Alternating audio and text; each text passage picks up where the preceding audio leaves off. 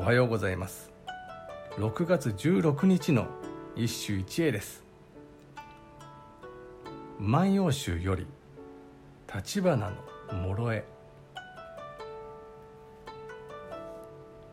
「紫陽花の八重咲くごとに八代に今瀬我がせ子見つつ忍ばん」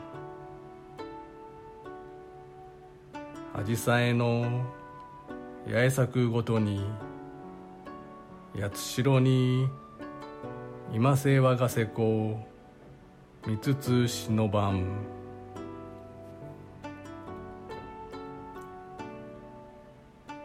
今日は紫陽花の歌をご紹介しよ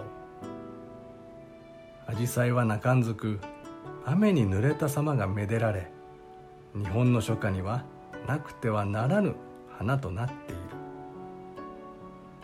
無論和歌に読まれて当然という向きもあろう。しかし実際は全くそうでないのである。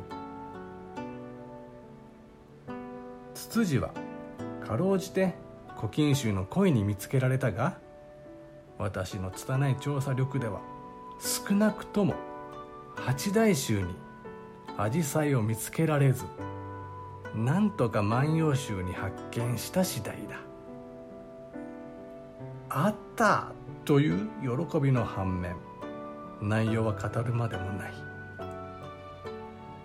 八重咲く花のようにいつまでも栄えてください。というおべっかの歌である。しかしなぜ平安朝に紫陽花は読まれなかったのか。原種は学アジサイだがこれは主に海岸に自生していた。推測だが場所から都人にとっては目に留まらぬ存在だったのではないか。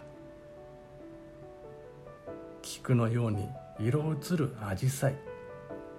そうでなければ平安歌人が歌わぬはずがない。